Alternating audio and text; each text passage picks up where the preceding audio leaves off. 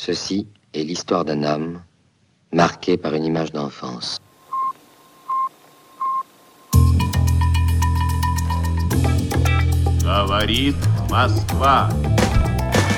Il fallait que je lise, il fallait que je comprenne. Il n'y a pas d'argent magique. Fuga dal mercato azionario con le borse in profondo rosso. The higher you go, the fewer women there are. Nous ne parlons forcément pas de la même Europe.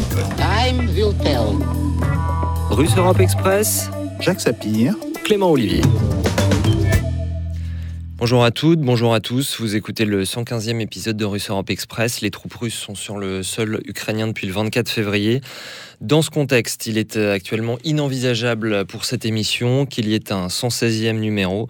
Bonjour Jacques Sapien. Bonjour. Nous avons donc euh, tous les deux décidé de suspendre euh, cette émission. Le riche catalogue que nous avons fabriqué ensemble depuis plus de 4 ans est pour l'instant euh, toujours disponible en version podcast. Amis auditeurs, espérons que ça dure. C'est aussi le moment d'aller euh, réécouter tout ça. Jacques Sapir, pas d'invité aujourd'hui avec nous. Je voulais surtout vous entendre euh, sur ce qui se passe et un mot tout d'abord sur le fait euh, de suspendre votre participation à Spoutnik. Oui, j'ai décidé de suspendre ma participation à Spoutnik, comme j'ai décidé de suspendre ma participation à RT d'ailleurs, non pas en raison des conditions dans lesquelles se faisaient les émissions. Je dois ici encore une fois souligner l'extrême professionnalisme euh, des équipes, que ce soit euh, Spoutnik ou, de- que ce soit de RT. Je dois encore ici rappeler le fait que nous avons toujours eu la plus totale liberté quant au choix de nos sujets, mais je considère aujourd'hui qu'il ne serait pas digne, tout simplement digne, de continuer à recevoir de l'argent d'un gouvernement dont, en tous les cas, moi, je désapprouve publiquement et je condamne une partie de la politique, la partie qui concerne évidemment euh, l'Ukraine. Donc, si vous voulez, ma décision, elle est uniquement fondée sur ce fait et elle n'implique nullement condamnation ou simplement mise à distance pour d'autres raisons, que ce soit de Spoutnik ou que ce soit de RT. Justement, venons-y. Vous avez publié plusieurs textes depuis euh, le début de cette intervention militaire russe en Ukraine de jeudi dernier. euh, intervention que vous avez qualifiée d'inadmissible et que vous avez condamnée sans ambiguïté, Jacques. Oui, tout à fait. Alors, pour comprendre l'inadmissible, il faut comprendre qu'elle est injustifiée. Et elle est injustifiée sur deux plans. Euh, le discours du gouvernement russe consiste à dire, tout d'abord, les habitants des deux républiques autoproclamées, de Donetsk et de Lugansk, seraient les victimes d'un génocide. Les mots ont un sens. Bien sûr, il y a eu, depuis 2014, de trop nombreux morts dans les affrontements autour de la ligne de contact. 14 000 au total, mais dont il faut quand même souligner que une majorité sont des morts militaires et sont des morts militaires dans les deux camps. Il n'y a pas simplement des gens de Donetsk et de Lugansk qui sont morts, il y a aussi des troupes ukrainiennes. Bien sûr, on peut dire que euh, les forces ukrainiennes portent la très grande euh, majorité des responsabilités quant aux incidents qui ont coûté la vie à des civils. C'est montré dans un papier de la mission de l'ONU à Kiev, qui montre d'ailleurs que le chiffre de morts civiles, là je ne parle que des morts civiles, était très déséquilibré. Il y en avait grosso modo 80% dans les deux républiques et 20% euh, que ce soit dans la zone dite de No Man's Land ou dans la zone ukrainienne. Mais par ailleurs, que ce chiffre était en diminution euh, de 2018 à 2020. Donc, On parle euh, en 2021 euh, de euh, 380 morts en tout. hein, de ça 380 morts en tout, c'est trop. Et là encore, il faut bien le dire, mais nous ne sommes nullement en présence d'un génocide. Et euh, justement, la décision du gouvernement russe de reconnaître ces deux républiques, de reconnaître unilatéralement ces deux républiques, permettait à l'armée russe de prendre position sur la ligne de contact et de s'assurer que de nouvelles provocations seraient rapidement rendues impossibles. Donc, on ne voit pas là ce qui justifie une intervention au niveau global de l'Ukraine. Ça, c'est le premier argument. Deuxième argument, le gouvernement russe justifie aussi son intervention en parlant d'une dénazification. Alors absolument, c'était de le deuxième terme euh, qui vous euh, a posé problème. Le premier, c'est génocide. Le deuxième, c'est dénazification euh, de l'Ukraine. Absolument. Alors, là encore, il faut rappeler, tout le monde sait qu'il y a des euh, organisations néo-nazis ou qui véhiculent un folklore de type néo-nazi en Ukraine. Elles sont connues, euh, le bataillon Azov d'assez sinistre mémoire, euh, voire un parti Svoboda, parti, il faut le rappeler, qui a fait 2% aux, aux élections. Mais le fait qu'il y ait ce genre d'excité malsain dans la vie politique ukrainienne ne veut pas dire que l'ensemble de l'Ukraine soit contaminé. Et ce qui est dangereux dans l'usage aussi indiscriminé du terme dénazification, c'est qu'il peut se comprendre à divers niveaux. Est-ce qu'il s'agit simplement de mettre hors jeu euh, les anciens du bataillon Azov, puisque maintenant le bataillon Azov, il a été absorbé par l'armée ukrainienne, euh, ou les gens de Pravi Sector? Ben, Si c'est ça, il faut le dire, il faut préciser, si vous voulez, euh, qui sont les gens visés. Si c'était ça, ce ne serait pas une raison pour envahir un pays. Et ça ne serait pas une raison, évidemment, pour envahir un pays. Donc, on comprend bien, là, que les justifications, en tous les cas, sur euh, ce qui se passe en Ukraine et ce qui se passe euh, autour des deux républiques autoproclamées de Donetsk et de Lugansk, ces justifications ne tiennent pas. Et donc, cela enlève toute légitimité à cette intervention. Et c'est pour ça que je dis, elle est inadmissible, car ce qui est injustifié est par nature inadmissible. Vous l'avez effectivement condamné euh, sans ambiguïté. Vous citez dans, dans- dès le 24 février, vous avez euh, fait une longue, une longue déclaration qu'on peut retrouver euh, notamment sur les réseaux sociaux, sur votre euh, compte Twitter. Euh, long, euh, long article dans lequel vous citez le précédent du Kosovo. Sauf que selon vous, la Russie fait actuellement la même chose que ce qu'elle reprochait aux Occidentaux et à l'OTAN. Oui, tout à fait. Alors là, il faut repartir un petit peu en arrière. Euh, on se souvient que en euh, 1999, l'OTAN a déclenché ce qui euh, est devenu après une guerre dite humanitaire sur la Serbie. Belgrade a été bombardée pendant 78 jours. Euh, les forces de l'OTAN ont, d'une certaine manière, obtenu le départ euh, des forces serbes du Kosovo. Et puis après, euh, le Kosovo, qui a d'abord été sous administration internationale, est devenu indépendant. Euh, il y a clairement des éléments de précédent. Mais de quel précédent parle-t-on? S'il s'agit de dire, euh, eh bien, euh, dans un conflit gelé, à un moment donné, il faut mettre les choses sur la table et il faut reconnaître, ou que certains, certains pays reconnaissent l'entité qui a été créée, c'est acceptable. Mais est-ce à dire que l'intervention russe actuelle en Ukraine rendrait acceptable les 78 jours de bombardement de Belgrade, ou qu'inversement, les 78 jours de bombardement de Belgrade rendraient plus acceptable euh, l'intervention russe actuelle Certainement pas. Euh, ce que j'ai écrit, c'est que les turpitudes des uns ne peuvent pas excuser les turpitudes des autres. Et ce qui est extrêmement important, c'est que là, nous touchons à un point de principe, ce qui enlève d'ailleurs beaucoup de sens à la réprobation morale euh, dont, fait, euh, dont est l'objet actuellement la Russie. Non pas que ce qu'elle fait en Ukraine ne soit pas condamnable, ça l'est, et je le répète.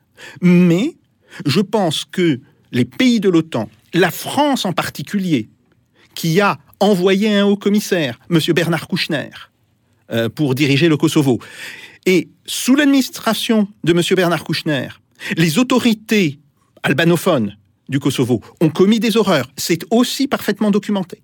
Donc là, le gouvernement français est certainement le dernier à pouvoir condamner euh, ce qui se passe aujourd'hui en Ukraine.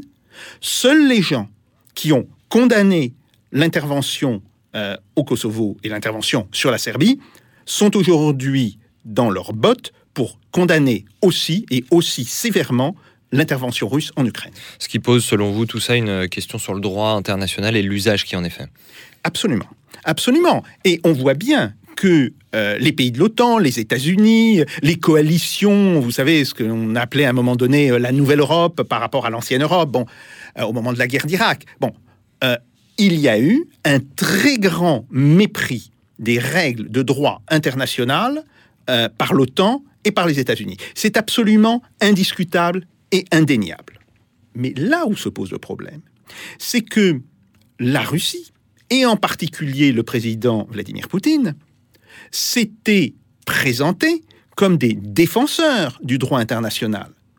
Reprenons le discours qui avait été prononcé par Vladimir Poutine lors de la conférence sur la sécurité en Europe de Munich en, 2007, 2007, ce ouais. qu'on appelle euh, le fameux discours de Munich. discours. C'est un discours qui est à bien des égards admirable et que moi, je continue à défendre. Mais ce que je dis, on ne peut pas tenir un jour ce discours et faire ensuite, ou plus précisément 14 ans après, exactement l'inverse de ce discours. Alors, on va dire, bien sûr, le gouvernement russe, ayant constaté que les pays de l'OTAN et les États-Unis faisaient peu de cas du droit, a décidé de faire la même chose. Sauf que qu'est-ce que ça signifie? Ça signifie que désormais, il n'y a plus de règles, certes de règles très imparfaites, on en est tous conscients, certes des règles qui souffraient de nombreuses exceptions, on en est tous conscients, encore une fois, mais il n'y a plus de règles qui soient un minimum régulatrices des euh, relations internationales. Et cela, et j'insiste sur ce point, cela mettra de toutes les manières en danger la sécurité de la Russie. Cela ne peut qu'aggraver la sécurité de tous, euh, écrivez-vous, y compris celle euh, de la Russie. Quelles euh, sont les, les hypothèses que vous formulez euh, pour la suite? Il y en a trois. La première, c'est celle euh, la moins souhaitable, celle d'une occupation militaire et d'une annexion pure et simple. Oui, tout à fait. Alors, la Russie est entrée dans une opération militaire de grande envergure euh, en Ukraine.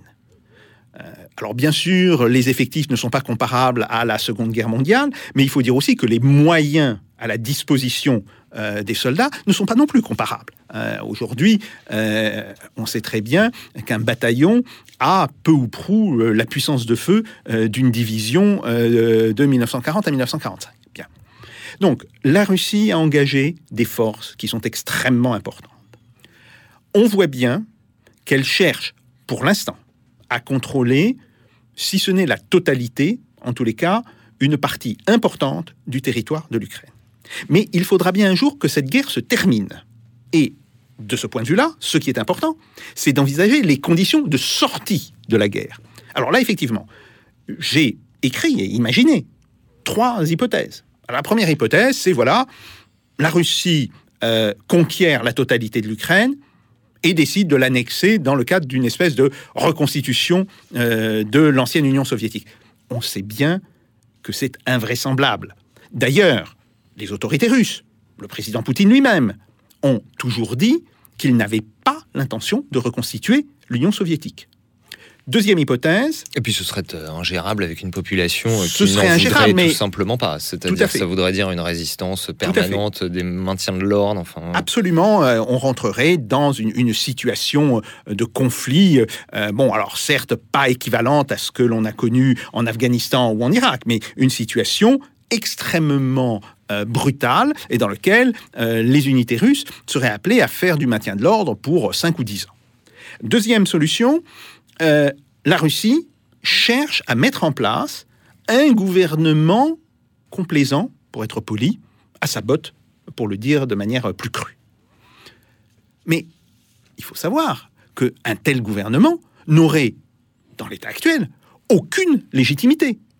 Quels que soient les torts, les turpitudes euh, du gouvernement ukrainien actuel, il faut bien reconnaître qu'il est, et en particulier du fait de la résistance qui est offerte par les troupes ukrainiennes, aujourd'hui, le seul à être légitime en Ukraine. Donc, là encore, cette hypothèse que l'on rapproche un peu trop rapidement de la situation du Bélarus euh, ne me semble pas viable pour la Russie. Au Bélarus, il faut jamais oublier que M. Loukachenko euh, bénéficie de deux atouts importants. Premièrement, une partie de la population le soutient. Et ça, on- les, les- les médias occidentaux ont toujours tendance à l'oublier. Et deuxièmement, son opposition est en réalité très divisée. C'est d'ailleurs pour ça qu'il arrive, de fait, à euh, faire régner l'ordre au Bélarus. Donc il reste une troisième euh, hypothèse. Troisième solution, vous écrivez la Russie se retire. La Russie se retire dans le cadre d'une Ukraine qui devient neutre et non alignée. Et effectivement, c'est la seule solution qui m'apparaît aujourd'hui, mais je ne suis pas dans la tête des, décideurs russes, mais qui m'apparaît aujourd'hui comme la seule solution qui soit potentiellement viable. Alors, après, il faut évidemment préciser ce que l'on entend par une neutralisation. On a beaucoup d'exemples. On a l'exemple de la Finlande euh, d'après 1945, euh, de l'Autriche après le traité de paix de 1955. Bref. Et surtout, euh, quelles seraient les marges de liberté laissées par la Russie à un gouvernement ukrainien. Alors justement, peut-être rappelez-nous euh, ces exemples de l'Autriche euh, et de la Finlande. Ce sont deux pays de l'UE, mais qui ne sont pas dans l'OTAN. Tout à fait. Il y a un troisième avec la Suède, mais c'est un cas un petit peu différent. La Suède et l'Irlande. Alors, Tout ça, à fait. Ce sont d'autres, mais l'Autriche et la, et la Finlande se, se ressemblent là-dessus. hein. Absolument. Euh, là, la question, si vous voulez, c'est en fait les conséquences de la Seconde Guerre mondiale. Euh, la Finlande, qui était alliée au Troisième Reich, parce qu'elle avait été elle-même attaquée euh, par la Russie euh, en 1939, par l'Union soviétique, pas par la Russie, c'est- oui, l'Union soviétique C'est la guerre d'hiver. la, ouais. la fameuse guerre d'hiver, bon, euh, a néanmoins réussi à obtenir une forme de compromis avec l'Union soviétique, en raison d'ailleurs de la résistance très forte qu'opposaient les troupes finlandaises aux troupes soviétiques. Et comment ça s'est matérialisé? Eh bien, tout simplement, euh, la Finlande ne pouvait pas rentrer euh, dans une alliance considérée comme hostile à l'Union euh, soviétique. Elle devait être non alignée. Et puis après, son appareil militaire était limité. Alors, il était limité en nombre, il était aussi limité dans ses capacités. Et on peut penser, de ce point de vue-là, que un traité de neutralisation de l'Ukraine pourrait faire effectivement que l'armée ukrainienne ne pourrait pas disposer d'armes à longue portée. Bon, euh, que ses moyens aériens seraient limités. On peut imaginer toute une série de choses. La contrepartie de cela, c'est que les Finlandais ont été laissés libres, et ce n'était pas rien face à Staline, de choisir leur gouvernement. Autrement dit, la souveraineté de la Finlande n'a pas été mise à mal, et en fait, la Finlande a pu continuer sa voie vers la démocratie, parce que le, régime qu'il y avait en Finlande de, de 1939 à 1945 est au mieux, au mieux semi-démocratique, mais par la suite, euh, elle s'est euh, progressivement démocratisée.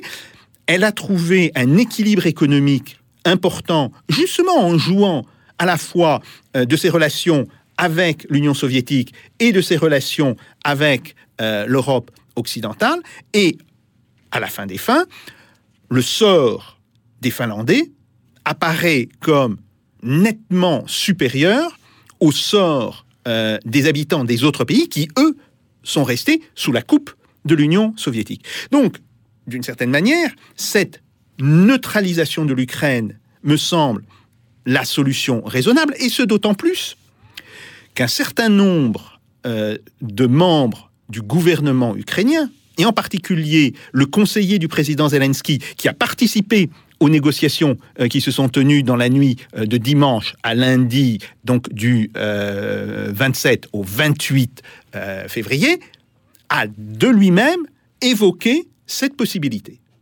Mais il va falloir être extrêmement vigilant sur la manière dont la Russie comprendra cette neutralisation. Le point commun donc entre l'Ukraine et la Finlande, c'est d'avoir des milliers de kilomètres euh, communs euh, qui, euh, qui seraient donc entre l'OTAN et du coup l'idée serait que ça ne soit pas le cas et donc de l'autre côté la Russie. Ça impliquerait côté ukrainien de retirer de sa constitution les articles qui mentionnent l'adhésion à l'OTAN et à l'UE comme objectif. Oui, tout à fait. Tout à fait. Alors, je comprends que ce soit un sacrifice important pour les Ukrainiens, mais ils doivent Et aussi C'est quelque chose qui a l'air de faire consensus aussi dans la société là-bas. Oui, tout à fait. Euh, mais il faut aussi comprendre que, euh, à certains moments, des formes d'alliance ou des formes d'appartenance à des alliances peuvent être perçues comme euh, provocatrices par rapport à un pays tiers. Alors, dire que l'Ukraine devrait renoncer à faire partie de l'OTAN et à faire partie de l'Union européenne ne veut pas dire que des accords bilatéraux ne soient pas possibles. Et des accords bilatéraux sont au contraire à favoriser, ne serait-ce que dans l'optique d'un développement économique de l'Ukraine. Euh, et il faut savoir que l'Ukraine euh, elle ne cesse de, s'enfoncer euh, dans une crise importante depuis 2014. Car il faut toujours rappeler une chose. Quand on parle par exemple de la volonté des Ukrainiens d'adhérer à l'Union européenne, euh, le PIB par habitant de l'Ukraine, c'est la moitié du PIB par habitant de la Roumanie, qui est l'un des pays les plus pauvres de euh, l'Union européenne. Donc il faudrait de toutes les manières comprendre et concevoir des accords bilatéraux qui permettraient à l'Ukraine progressivement, euh, je dirais, de se remplumer économiquement et d'arriver à une situation économique qui soit nettement meilleure que la situation qu'elle a connue euh, ces euh, sept dernières années.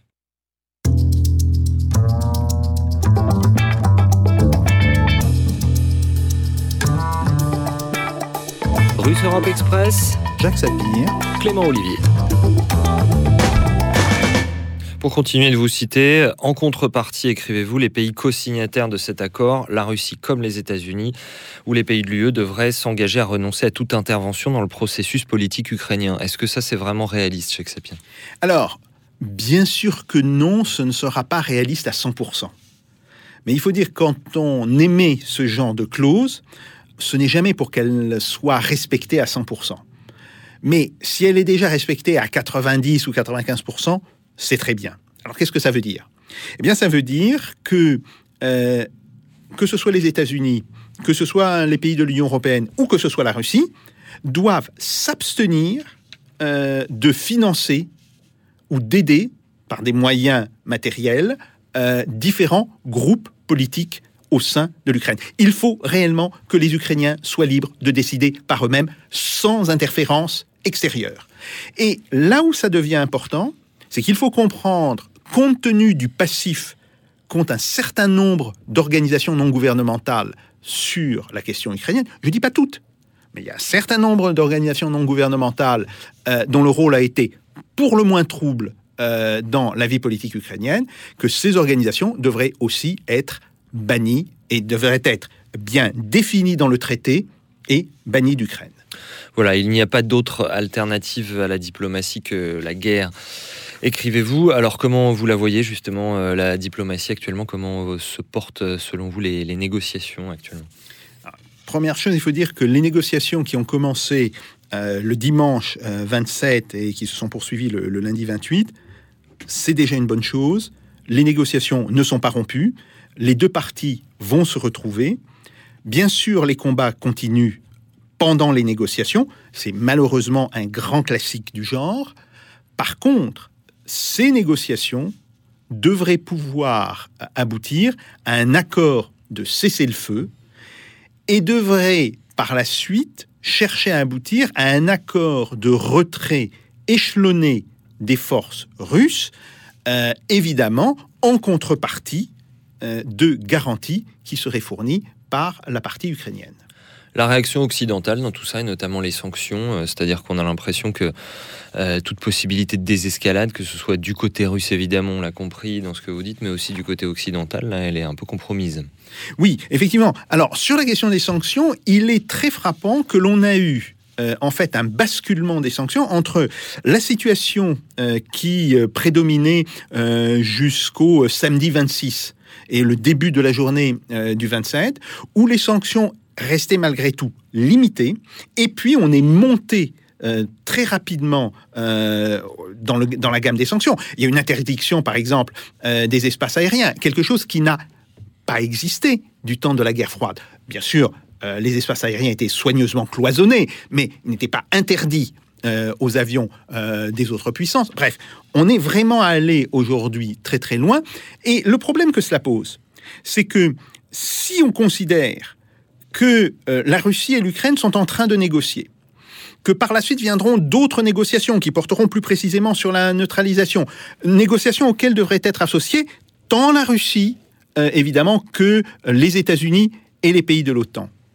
Il ne resterait pas aux pays européens de sanctions qui soient applicables au cas où on constaterait que la Russie, au lieu d'aller vers la troisième hypothèse, cette hypothèse de neutralisation, aille vers l'hypothèse de mise en tutelle euh, de l'Ukraine.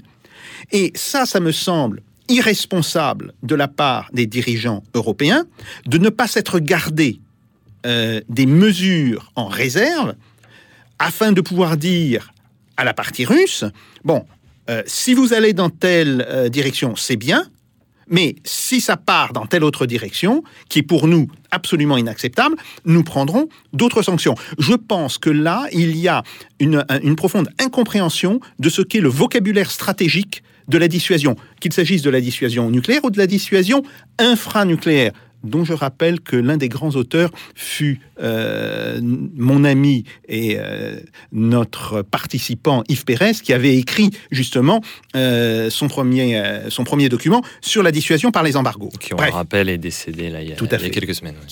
Donc là, on voit bien qu'il y a une forme d'irresponsabilité qui vient, ça se comprend, du fait que les dirigeants sont en train de céder à l'émotion, mais il faut quand même dire que l'émotion sur ce dossier-là est la pire des conseillères. Et de ce point de vue-là, euh, nous avons euh, le, directeur de la Fondation des études de défense, de la FED, M. Bruno Tertré, qui n'est pas quelqu'un que j'apprécie outre mesure et que je considère comme très violemment anti-russe, mais qui a réagi de manière extrêmement juste à la déclaration faite euh, le mardi 1er mars par le ministre de l'économie, M. Bruno Le Maire. M.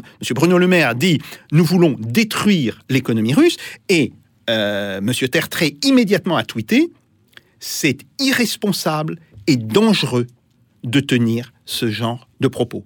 Et là, pour le coup, je m'associe complètement à ce qu'a dit M. Tertrais. Justement, à, propos de ce qui a pu se passer dans ce genre de tensions internationales par le passé, euh, on a deux dates qui euh, viennent à l'esprit depuis ces derniers jours. La première, c'est 1968 avec le coup de Prague et les les chars soviétiques euh, en Tchécoslovaquie. Euh, la deuxième date, euh, en fait, c'est avant, c'est 1962 avec Cuba. Et là, ce serait sur en fait l'état des tensions internationales, c'est-à-dire le sentiment d'être au bord du précipice, au bord du, d'un conflit nucléaire armé mondial.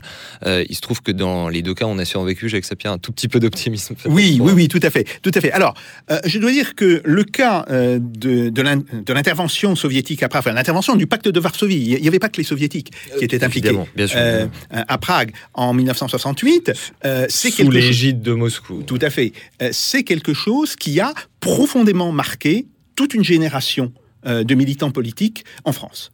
ça a été, et je, m'inclus dans cette génération, ça a hmm. été pour nous une forme de choc de voir que, en dépit euh, de la croutchévisation et de l'apparent dégel qu'il y avait en URSS, eh bien, euh, l'Union soviétique appliquait les mêmes méthodes, certes, sans le même nombre de morts qu'il y avait eu à Budapest, euh, mais c'était exactement la même logique qui prédominait à Prague. Ça, c'est un premier point. Deuxième point, sur la crise de Cuba. Et ça, c'est intéressant. La crise de Cuba, c'est quoi?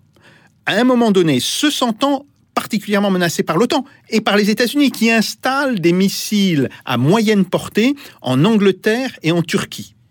En réponse, Nikita Khrouchtchev et la direction euh, du Parti euh, communiste soviétique, car ce n'a pas été une décision prise euh, tout seul par, par Khrouchtchev, décident de faire la même chose à Cuba.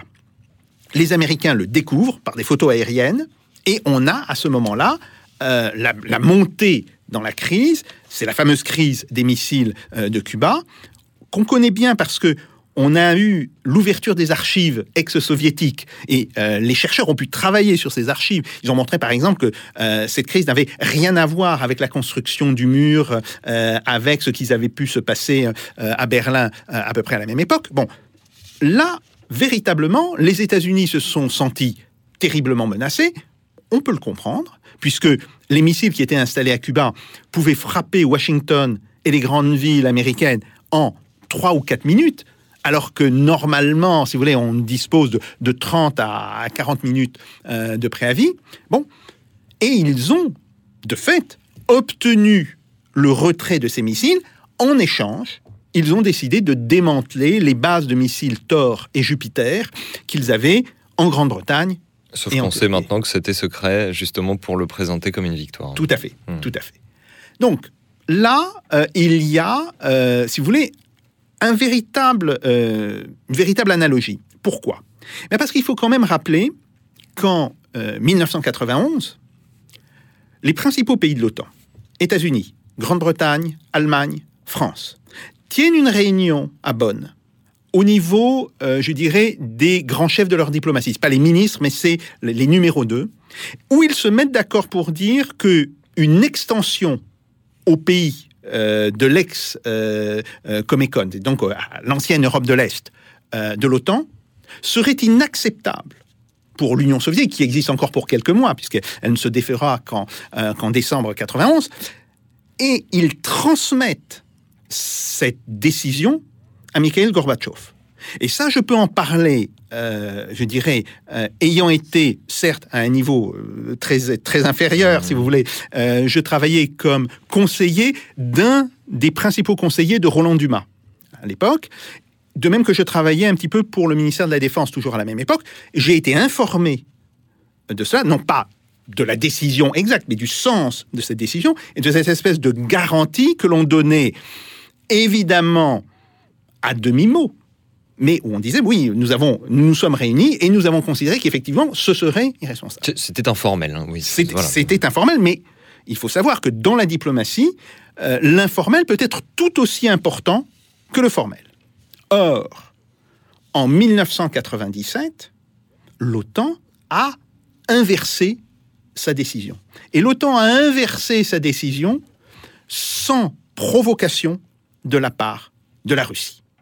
Et donc, effectivement, les dirigeants russes, et ça se constate quand on regarde un petit peu au-delà du gouvernement, quand on regarde euh, ce que publient des gens comme Fyodor Lukianov, euh, quand on regarde ce que publie Andrei Gromyko, euh, qui est le directeur de l'Institut d'Europe de l'Académie des sciences, tous ces gens ont le sentiment d'avoir été floués, je ne dirais pas trahis, mais d'avoir été floués par l'OTAN. Et ils veulent, à un moment donné, des garanties explicites de l'OTAN qui, d'une certaine manière, euh, je dirais, clouent la main de l'OTAN en matière de sécurité. Donc là, on peut tout à fait comprendre cette position russe. Mais là encore, il faut répéter, ça ne peut pas justifier le type euh, d'agression, le type d'intervention qui se passe en Ukraine actuellement.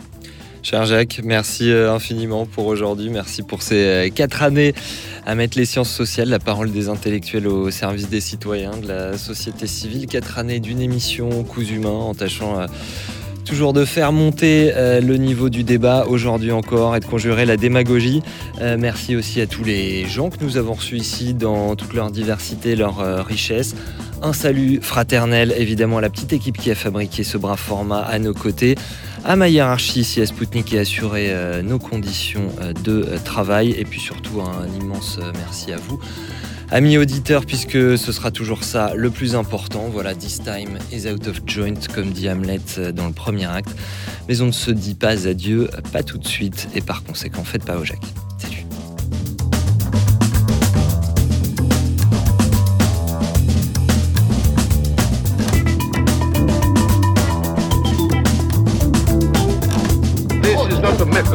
This is provocation. Let them do. No.